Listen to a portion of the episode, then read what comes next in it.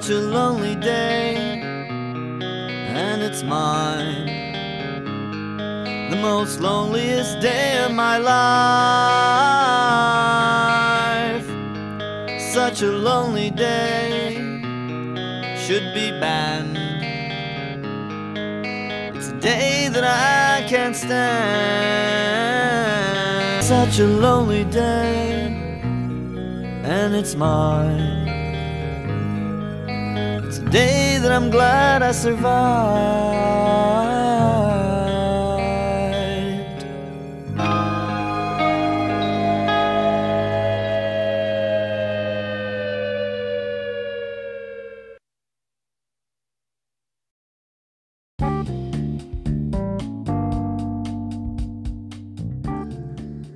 E aí galerinha, tudo bem?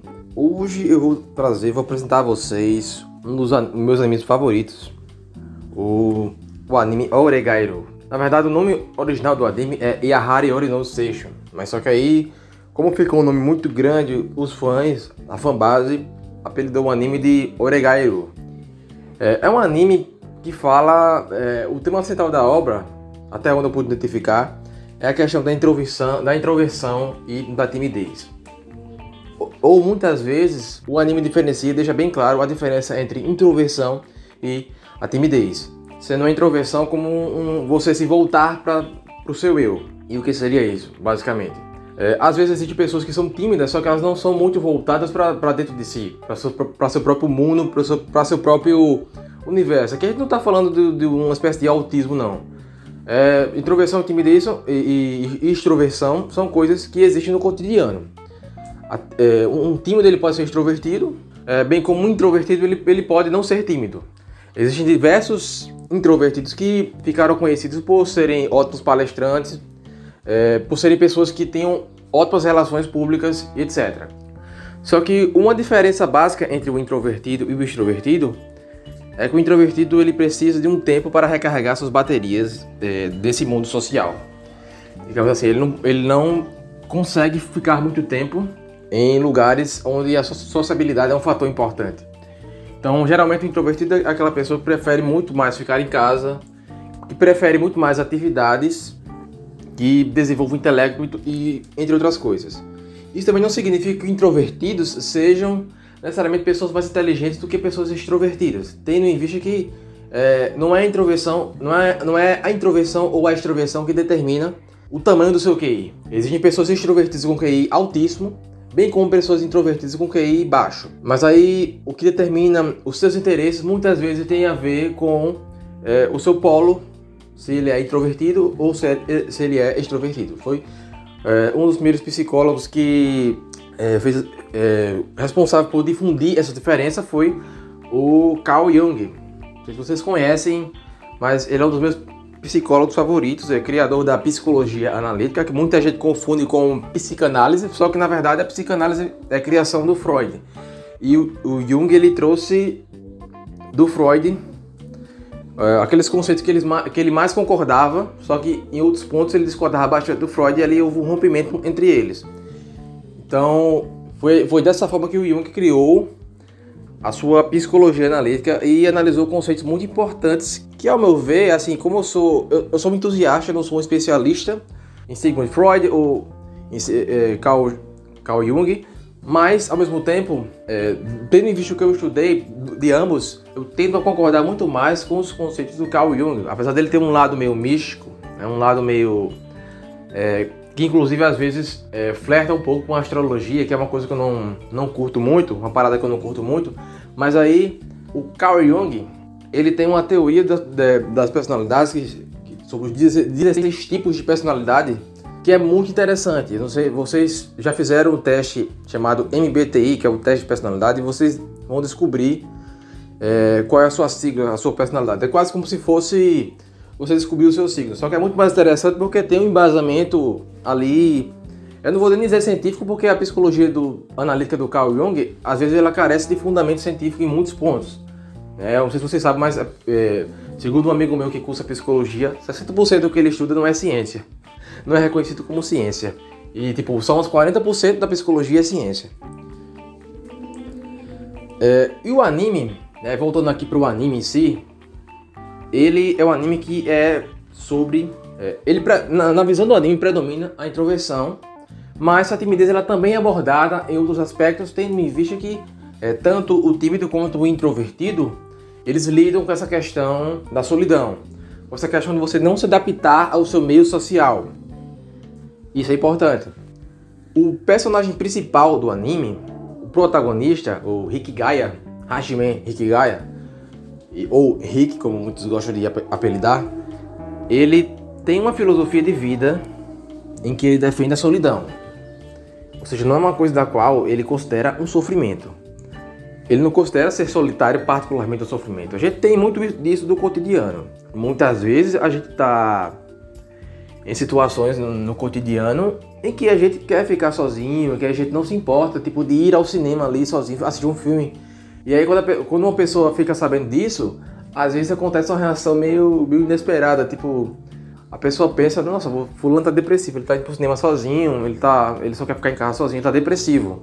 E muitas vezes não é bem isso que está acontecendo. Muitas vezes é, ficar sozinho é uma forma de refúgio, é uma forma de você se sentir mais agradável consigo mesmo. E isso, isso, é, isso é uma das coisas mais legais de você, é, em você estar sozinho. Eu particularmente eu sou uma pessoa que gosto de estar sozinho. A solidão para mim não é um defeito.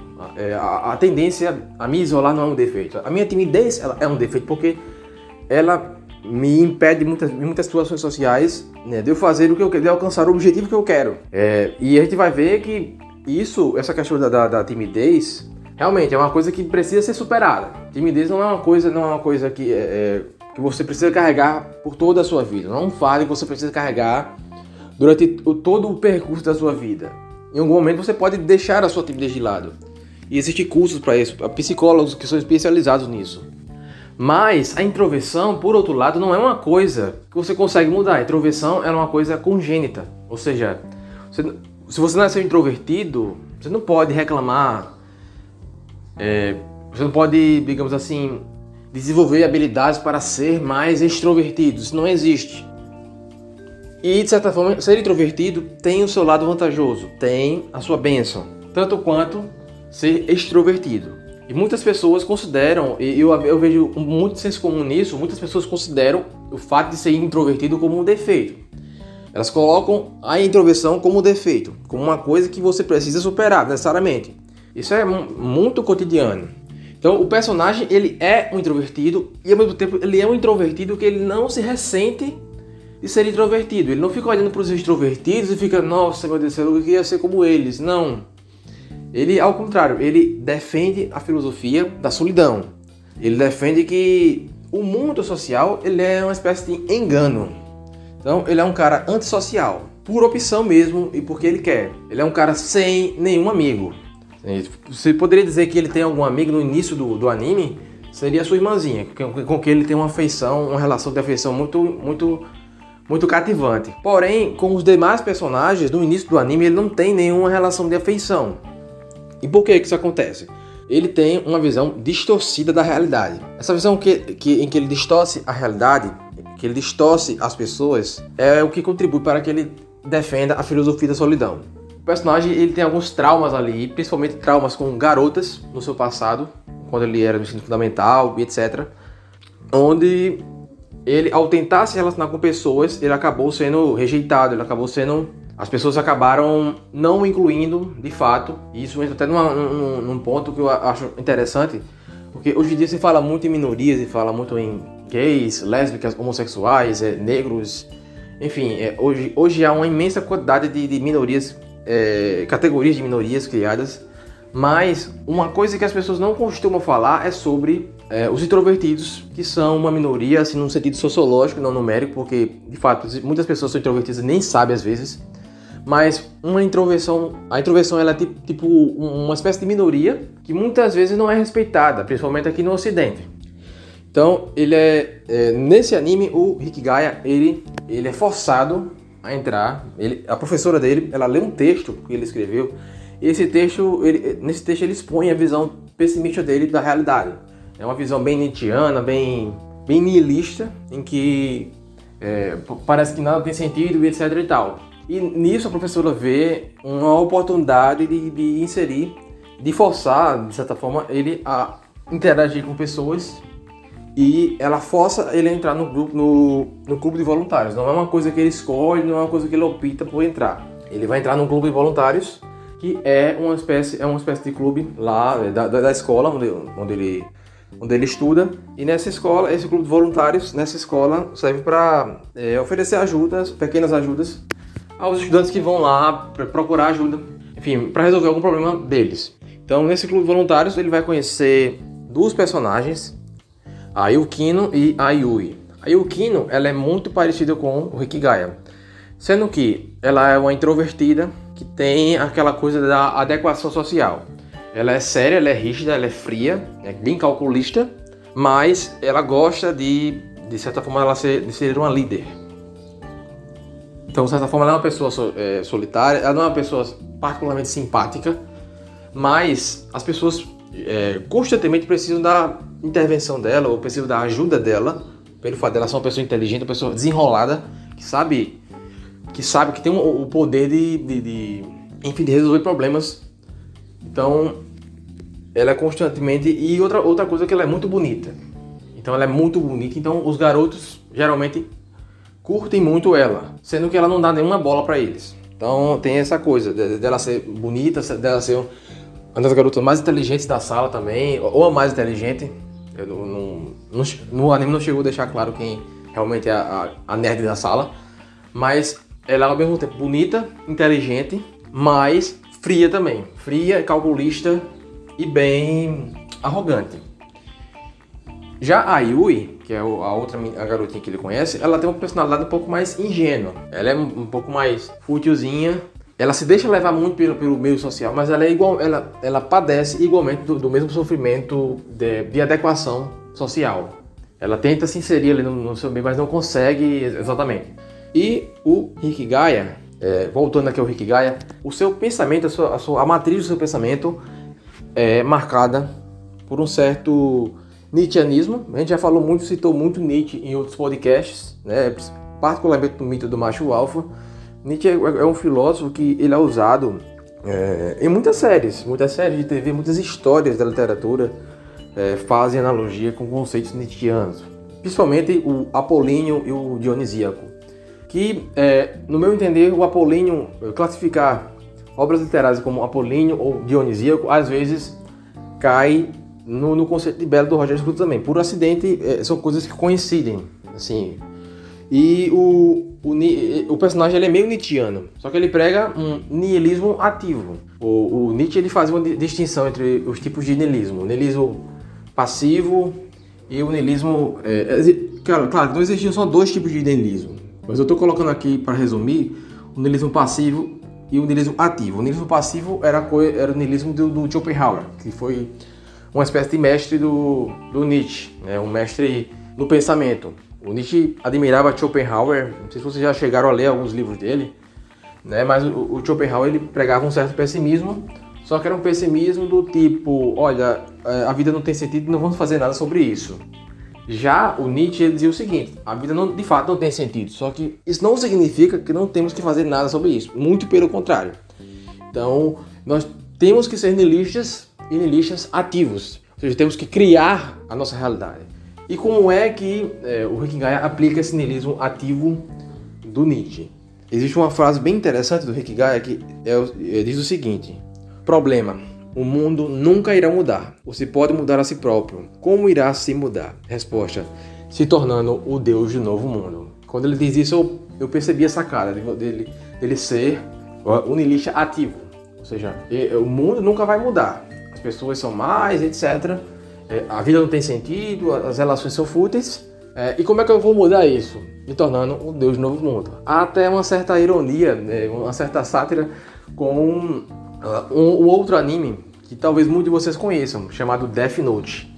Né, essa brincadeira de se tornar o Deus do novo mundo. Death Note né, é um anime que, em que resumindo, para quem não conhece, muitos, muitos devem conhecer, mas alguns não conhecem, então vou expor aqui. O Death, no Death Note o, é, personagem principal, ele é ele é um desses desses personagens bem inteligentes, nerds na sala, nerds, mas assim aqueles nerds populares, bonitos, etc. E ele, entediado, um certo dia ele recebe um caderno. Ele, é, um caderno ele cai do céu e ele de repente ele acha o caderno no chão e esse caderno dizia ali o que, que ele poderia matar quem ele quisesse só escrevendo o nome no caderno. E aí ele, é, mais na frente, ele, ele pretende se tornar o deus do novo mundo. Porque ele igualmente, assim como o Rick Guy, ele tem uma visão pessimista do mundo, que todo mundo é fútil, todo mundo é inútil. E ele é um personagem tão inteligente que ele, ele, ele tem essa visão da realidade, que todo mundo, todo mundo, é, todas as pessoas são mais e as relações sociais apenas contribuem para que as pessoas façam mais mal umas às outras. Então ele, ele pega esse caderno e começa a matar um monte de criminosos, ele tenta se tornar um deus do novo mundo. Então, é essa referência direta que o Rick Gaia faz ao L do Death Note, onde ele assume esse ponto de vista negativo. Então, então o Rick Gaia ele é marcado também, além do niilismo ativo, por um pessimismo antropológico. O pessimismo antropológico é uma característica do pensamento do Maquiavel. Então, o Maquiavel ele defendia que os seres humanos são essencialmente maus.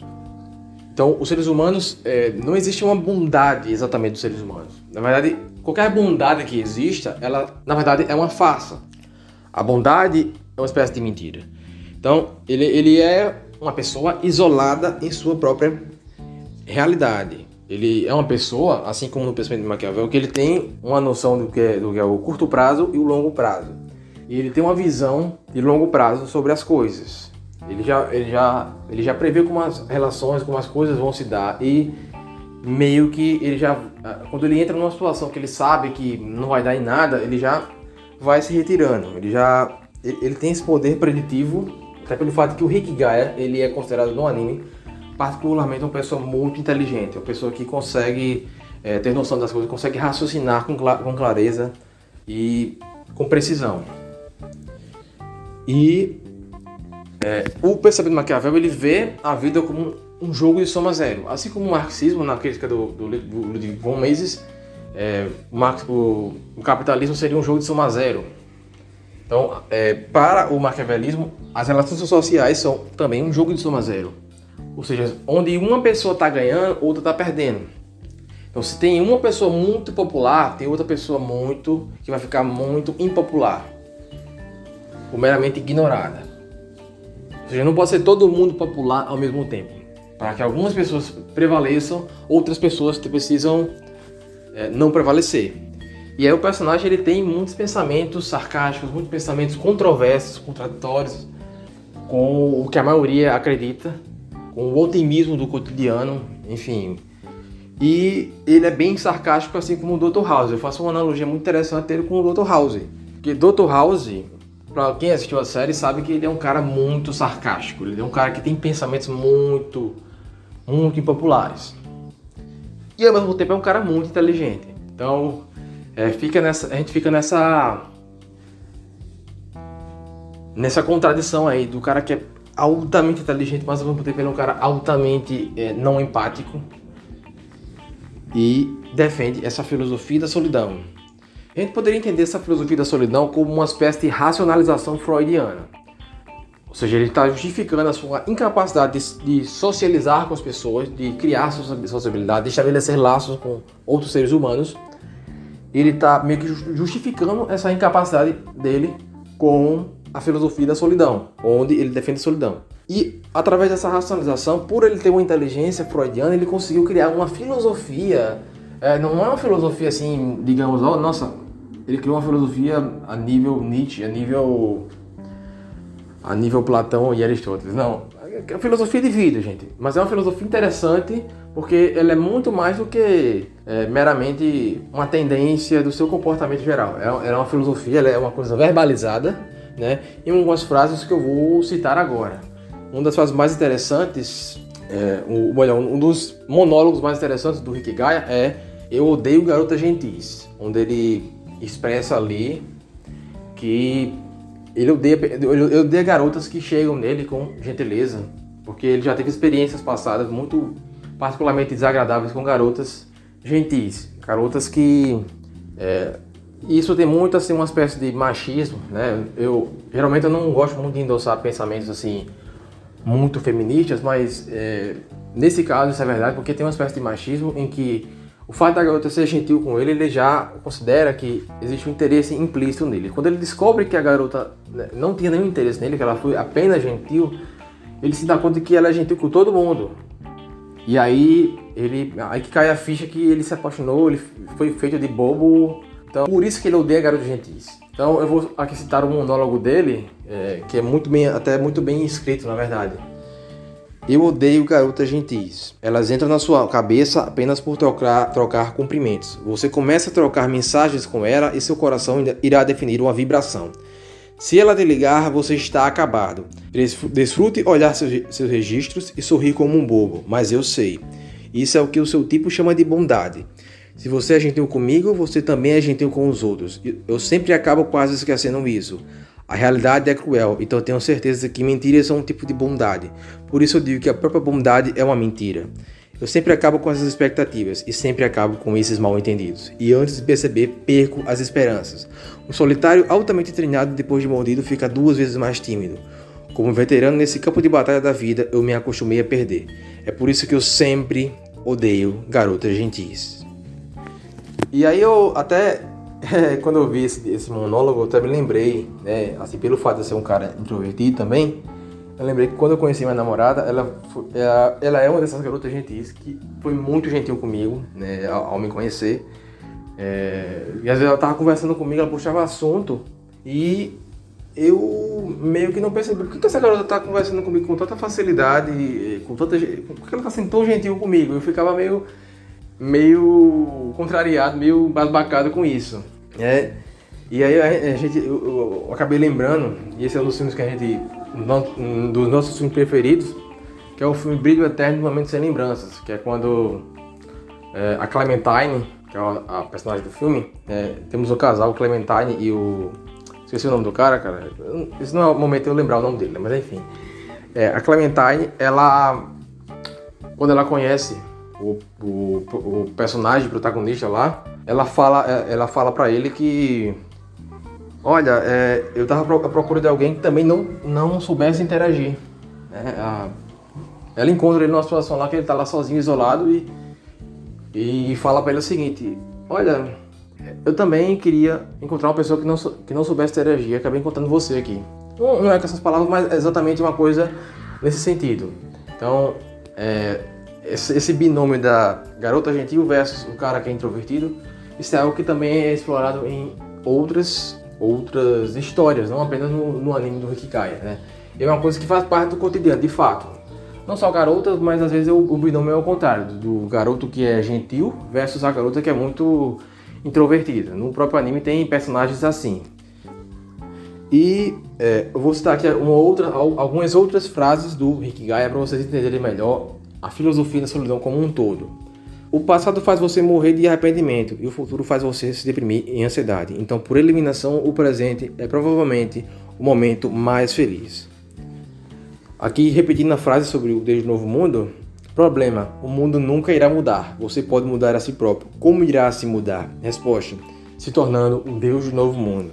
Então, tudo isso acontece por quê? Porque o personagem Assim, ele é introvertido, isso é uma coisa que é bem estabelecida na série. É uma coisa que é bem estabelecida, que é uma coisa até genética.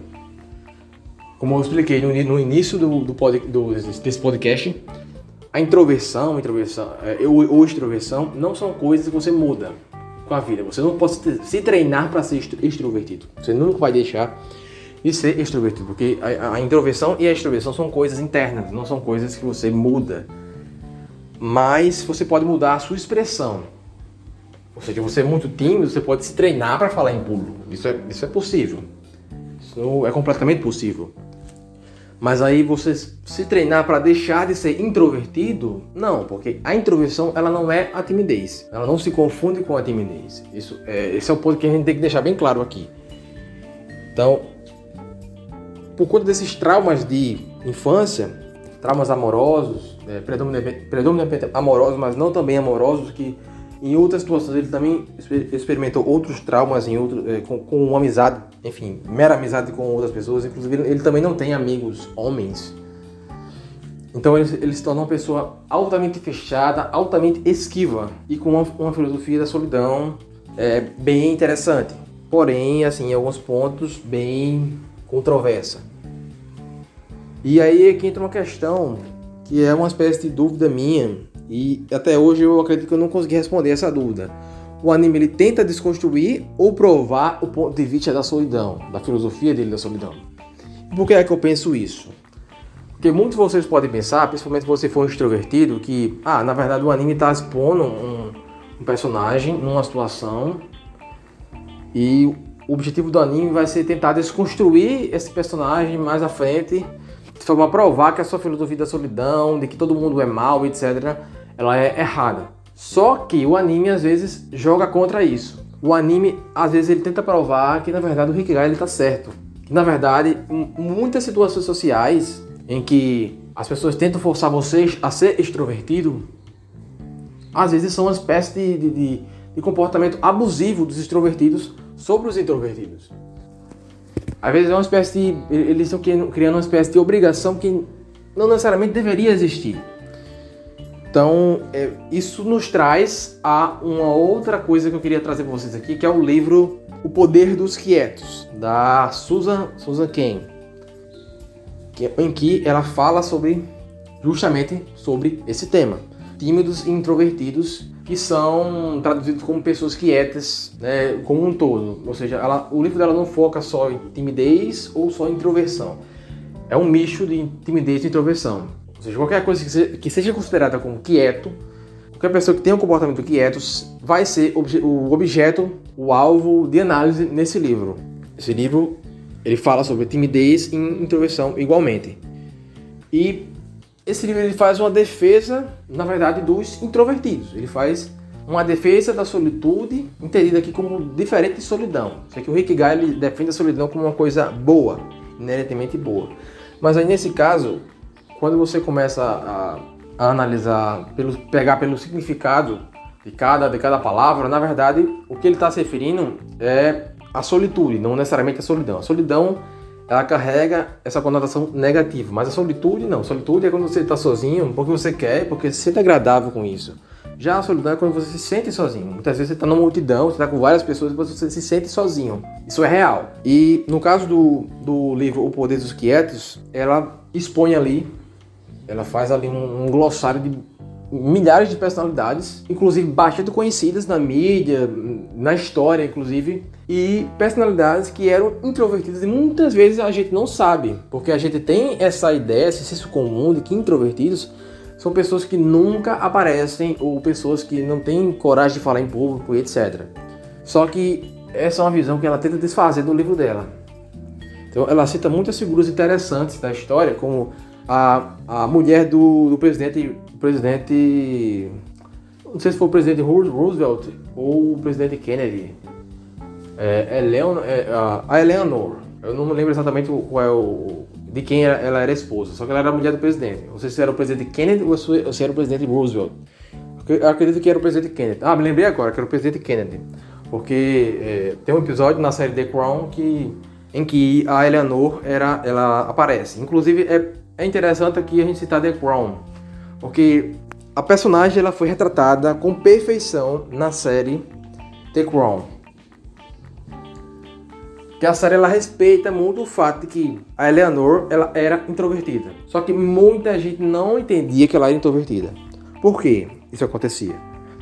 Bem, o que aconteceu foi o seguinte: a Eleanor ela se treinou para falar bem em público, para ter boas relações com as pessoas mas ela preferia ficar, ela, ela era uma pessoa que preferia ficar em casa, preferia não sair, que se sentia é, com um nível de ansiedade acima do normal em situações sociais. E ela tomava, ela assumia esse papel muito mais para, digamos assim, ajudar o seu marido, ajudar o presidente Kennedy. E aí na, na série The Crown mostra também a morte do presidente Kennedy. Por isso que eu me lembrei aqui que ela era a esposa do presidente Kennedy e não do presidente Roosevelt. E a, a Susan Cain, ela tem uma palestra no TED Talks, em que ela, ela expõe ali, inicialmente, no início da palestra, uma situação que aconteceu na vida dela que eh, levou ela a pensar isso com muito mais profundidade mais pra frente. Que era uma situação que ela estava no acampamento, eh, isso foi quando ela, ela, quando ela era criança, ela estava no acampamento E o que aconteceu foi que ela, nesse acampamento, existiam muitas garotinhas que queriam a anarquia total, queriam bagunça, etc. E ela, assim, ela foi para o acampamento e pensava que, é, na cabeça dela, na cabeça de criança, olha, vai ser divertido e tal, a gente vai fazer coisas, coisas interessantes, coisas divertidas. Só que quando chegou lá, as meninas só queriam saber de bagunçar, e isso para ela não era divertido. Então, é, nos momentos em que ela não precisava estar interagindo com ninguém, ela puxava um livro do bolso e começava a ler. E aí as pessoas iam lá, interrompiam a leitura dela e puxavam ela. E ela, várias vezes, várias, várias situações, ela tentava escapar disso e se isolar num canto. E aí, uma das professoras de, dela, que era responsável pelo acampamento, foi até ela e perguntou qual era o problema dela. Como se existisse um problema exatamente em você é, ficar no seu cantinho ali, você querer se isolar no seu cantinho e, e, e curtir a sua solidão. Como se fosse uma coisa é, necessariamente problemática. E isso, né, essa palestra da TED Talk é bastante esclarecedora do porquê que a Susan Cain escreveu esse livro, O Poder dos Quietos. Existe uma outra versão do livro, que é O Poder dos Quietos para Adolescentes, da qual eu ainda não tive a oportunidade de ler, mas eu quero ler também no futuro, porque expõe esse assunto com muito, de forma muito interessante. Então, ela vai expor no livro dela que existem atividades solitárias e existem atividades que exigem balbúrdia, de fato. Então, extrovertidos eles são bons em atividades que exigem um certo, uma, um, aquela coisa desordenada.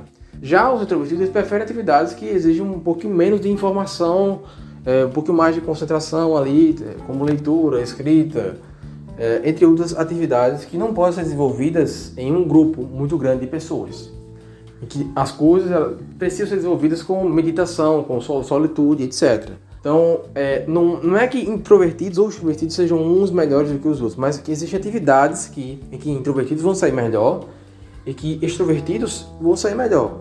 E talvez a maneira mais fácil de vocês serem felizes na sua vida é você procurar uma atividade que tenha muito mais a ver com a sua personalidade e não necessariamente tentar mudar a si mesmo para agradar aos outros, sendo que é, isso aí não vai, não vai te trazer felicidade nenhuma. Essas são até, até umas diferenças fundamentais entre a psicologia analítica do Carl Jung e a, a psicanálise do, do Freud. A psicologia analítica, o MBTI, os 16 tipos de personalidades, foram criados justamente para que você é, entenda o, é, como é a sua personalidade, como é que você funciona e qual é o que é que você deve fazer para tentar ser feliz. É se amoldar a sua própria personalidade e não você perder a sua personalidade, você se despersonalizar em prol dos outros. Por isso que ele é muito enfático nessa questão de você identificar a sua personalidade, identificar seus interesses, os seus gostos e identificar o que é que te move.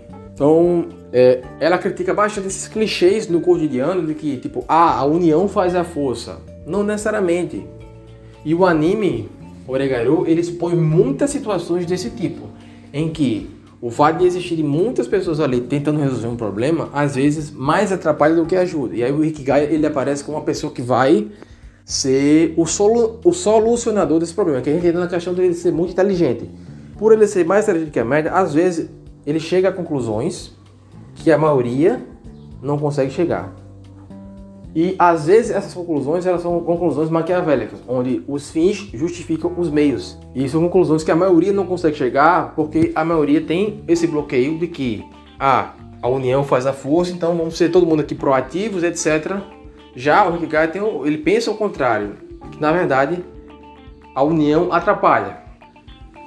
Ele pensa que a união atrapalha, ele pensa que na verdade alguns problemas devem ser resolvidos individualmente. O fato de você tentar reunir uma quantidade de pessoas e, tentar chegar a, uma solução, a um, denominador, a um denominador comum, às vezes é algo que não leva a nada. Ele explora, é, o anime explora isso em alguns episódios, em que existem algumas situações ali de reunião, é, várias pessoas se reúnem, começam a falar um monte de abobrinha, começam a discutir e passam tipo uma hora discutindo e tal, e no final ninguém decide nada. Então, isso é uma crítica à falta de, de objetividade que existe no cotidiano, a falta de, de, de objetividade de muitos ambientes extrovertidos. É, e existe até um termo para isso no, no, no âmbito da, da, da, das empresas, no, no âmbito financeiro, que é chamado de brainstorm. Você vai reunir uma quantidade de pessoas ali, cada um vai dizer qual é a sua ideia e a gente vai juntar um monte de ideias ali e tentar chegar a uma ideia final. E o anime é uma crítica, assim como a Susan Ken, ela também critica no seu livro a questão do brainstorming. E ela critica mostrando, assim, não é uma crítica tipo a nível pessoal, tipo opinião pessoal. Não, ela vai lá e mostra estudos que comprovam que o brainstorming em diversas situações não é efetivo. Claro que ela não está dizendo que o brainstorming é uma coisa totalmente ineficaz, mas que em muitas situações, pelo fato de que é, as pessoas colocam a extroversão como acima da, da, da introversão no cotidiano, às vezes algumas situações que exigem que as pessoas trabalhem é, de forma solitária, é, pessoas muito talentosas, inclusive, às vezes precisam da sua solidão para que elas consigam produzir de forma eficaz. Às vezes, na verdade, elas são obrigadas ali a ir para a reunião da empresa e ficar discutindo abobrinha por cinco horas seguidas sem ninguém chegar a nenhuma solução. Enquanto que, na verdade, em menos de uma hora, é, tudo poderia ter, poderia ter sido resolvido. Isso acontece também, é, isso, isso, vocês podem observar no, no, nosso cotidiano, muitas vezes. Principalmente no cotidiano escolar, que às vezes o pessoal faz um. É, o pessoal passa o trabalho e às vezes você está ali é, num grupo, o pessoal. É, tem uma parte do pessoal que está cagando para tudo, tem uma, outra parte do pessoal que está trabalhando para caralho e ninguém, às vezes, parece chegar num, num, acordo, num consenso, e tudo parece girar em torno ali. É, tipo, é, tudo parece resumir numa coisa que poderia ser resolvida em meia hora, a gente passa quatro horas para tentar resolver, porque o grupo ele meio que atrapalha. Ao contrário do que o senso comum pensa, que a união faz a força.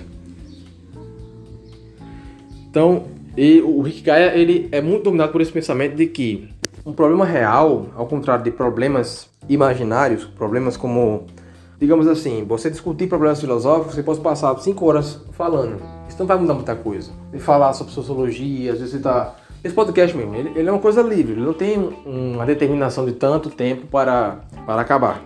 Não. Então, é, esse é um problema que. Eu, eu, eu, aqui discuto problemas que são problemas teóricos, natureza teórica, que não, não requer uma solução imediata.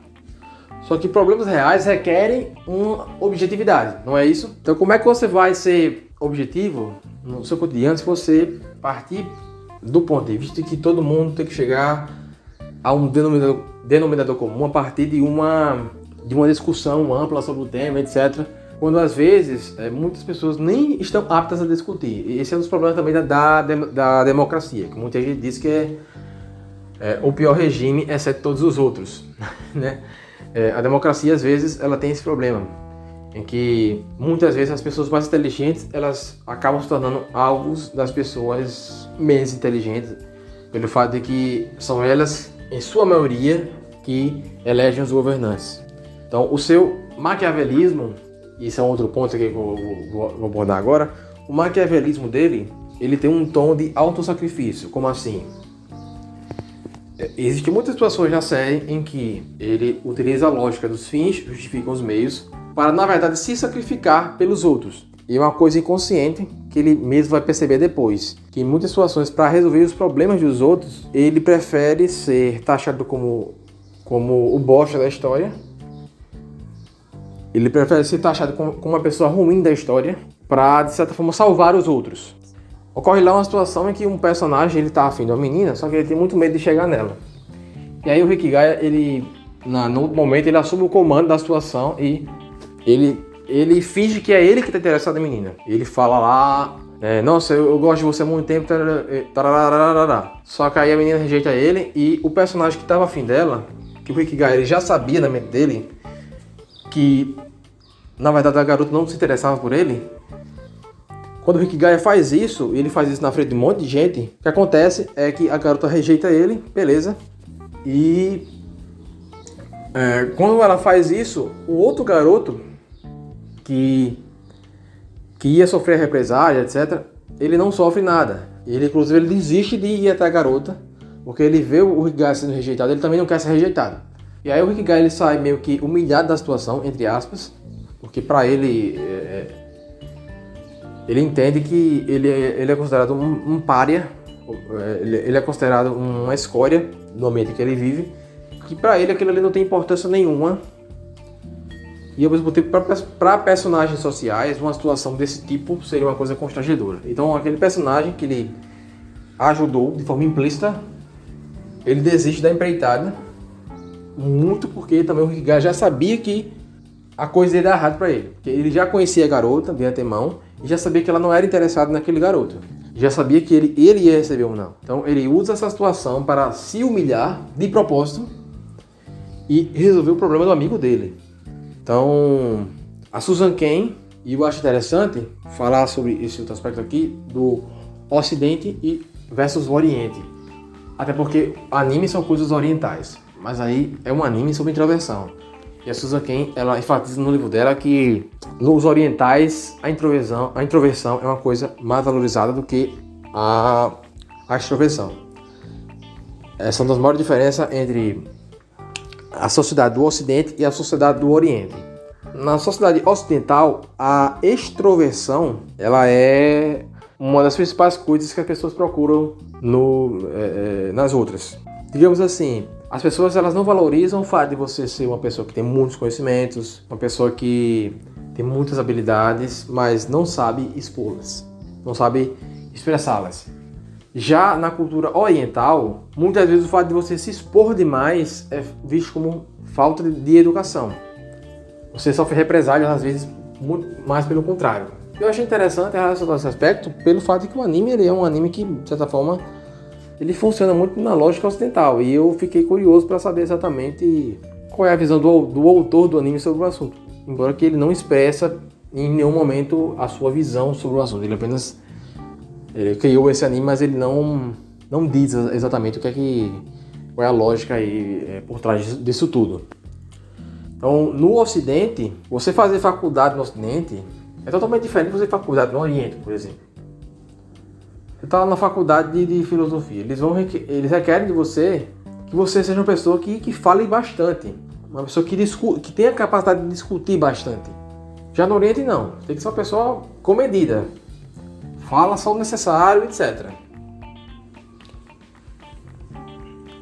E aí as séries, eh, mas aí eu, eu encontro uma diferença entre as séries ocidentais, as histórias ocidentais sobre a solidão e os, as histórias orientais sobre a solidão. Vocês já viram algumas séries, algumas séries que abordam esse tema da solidão, do, dos excluídos? É, inclusive séries aí lá do ano 90, como Geeks and Freaks, e outras séries, né? Até a 13 Razões da Netflix também meio que aborda isso de, forma superficial, mas aborda que é essa questão de, de, de, do a diferença entre as séries ocidentais e as séries orientais. E séries é que eu tô falando não é só série, mas assim histórias. Vamos colocar histórias, porque aí a gente inclui séries, filmes e etc. E tudo e coloca tudo no mesmo bolo. As histórias ocidentais, elas colocam a solidão, elas, elas apontam a solidão como um defeito, uma coisa que vai ser superada mais à frente. Então, em Geeks and Freaks, os personagens vão ficando cada vez mais extrovertidos, né? Cada vez mais vão se incluindo naquele meio ali e vão sendo um personagem mais assim, o fato dele se tornar mais extrovertido significa que ele é mais autêntico. Isso é, é uma visão nítida das séries ocidentais em sua maioria. Já nesse anime aqui oriental, muito pelo contrário. O fato de que quanto mais introvertidos os personagens se tornam, mais a série vai ficando interessante. E o Rick Gaia, ele não necessariamente vai ficando mais extrovertido, ele vai, ele vai ficando, ele vai ganhando mais afeição pelos outros personagens, especialmente pela personagem Yukino e a Yui. E a Yukino com quem ele tem assim um romance implícito. E é um romance tão sutil que eu achei interessante. E é interessante a gente ver esse romance pela perspectiva do Roger Scruton, em que a arte superior ela alude ao que não expressa. É uma coisa tão implícita e é uma coisa que na, nessa terceira temporada de Oregairu, que é uma, a, o anime já está já tá na terceira temporada, ele ainda não foi concluído exatamente, mas nessa, nessa terceira temporada de Oregairu, a gente vê muito essa questão dos gestos implícitos, gestos bem comedidos dos personagens, que transmitem significados profundos, transmitem afeição profunda entre os personagens especialmente entre, entre a personagem da Yukino e o personagem do Hikigaya. Então, é, uma das maiores defesas da Susan Ken é que a introversão ela não é necessariamente um defeito, na verdade. Que muitas vezes o que, os, o que os, introvertidos precisam é de liberdade para trabalhar, de liberdade de ter ali o seu cantinho e que se as empresas, o, sei lá, os empresários, o pessoal do ramo do empreendedorismo, o pessoal do ramo acadêmico, eles entendessem isso melhor, talvez, talvez seria melhor aproveitada as capacidades, as capacidades dos, dos introvertidos seriam melhor aproveitadas num, num âmbito geral aí. Então, é isso aí. Nós estamos finalizando o podcast. Na minha história pessoal aqui, eu, em primeiro lugar, me considero um cara introvertido, né? Considero uma pessoa que me envolta muito pro meu eu interior e tal. Em segundo lugar, eu sou uma pessoa tímida e me deparei com muitas situações no meu cotidiano em que as pessoas tentavam me forçar a não ser tímido e isso às vezes acabava piorando a situação de forma que eu me isolava cada vez mais e mais. É, e assim, quando eu fui ficando mais adulto, isso foi desaparecendo um pouco mais, mas ainda é uma coisa sobre, sobressalente. E uma coisa interessante é que no meu curso de polícia, soldado, para quem não me conhece, eu sou policial militar, é, tinha um major lá que em toda situação ele me chamava para falar em público. E, tipo, ele sabia que eu sou péssimo nessa, nesse lance de falar em público e ele toda vez me chamava e ele entendia na cabeça dele que aquilo ali era uma espécie de bondade que ele estava fazendo comigo, que é, de certa forma me, me, me forçaria, né, como se fosse uma coisa para o meu bem, me forçaria a ser mais. É, de eu interagir mais um, pouco com as pessoas. Só que aí, às vezes, isso acabava piorando, piorando o problema. Né? De tal forma que eu entrei no curso menos tímido do que eu saí, é, de certa forma. Porque era um ambiente tão, entre aspas, opressor, nesse sentido, que às vezes, é, muitas das vezes, eu não, não estava preparado para me expressar naquele ambiente. Não como eu estava preparado para me expressar em ambientes bem menos, bem menos rígidos. Então eu acabei ficando mais tímido quando entrei na polícia e hoje em dia eu considero que eu estou menos tímido. Eu voltei a ser o que eu era antes de eu ter entrado.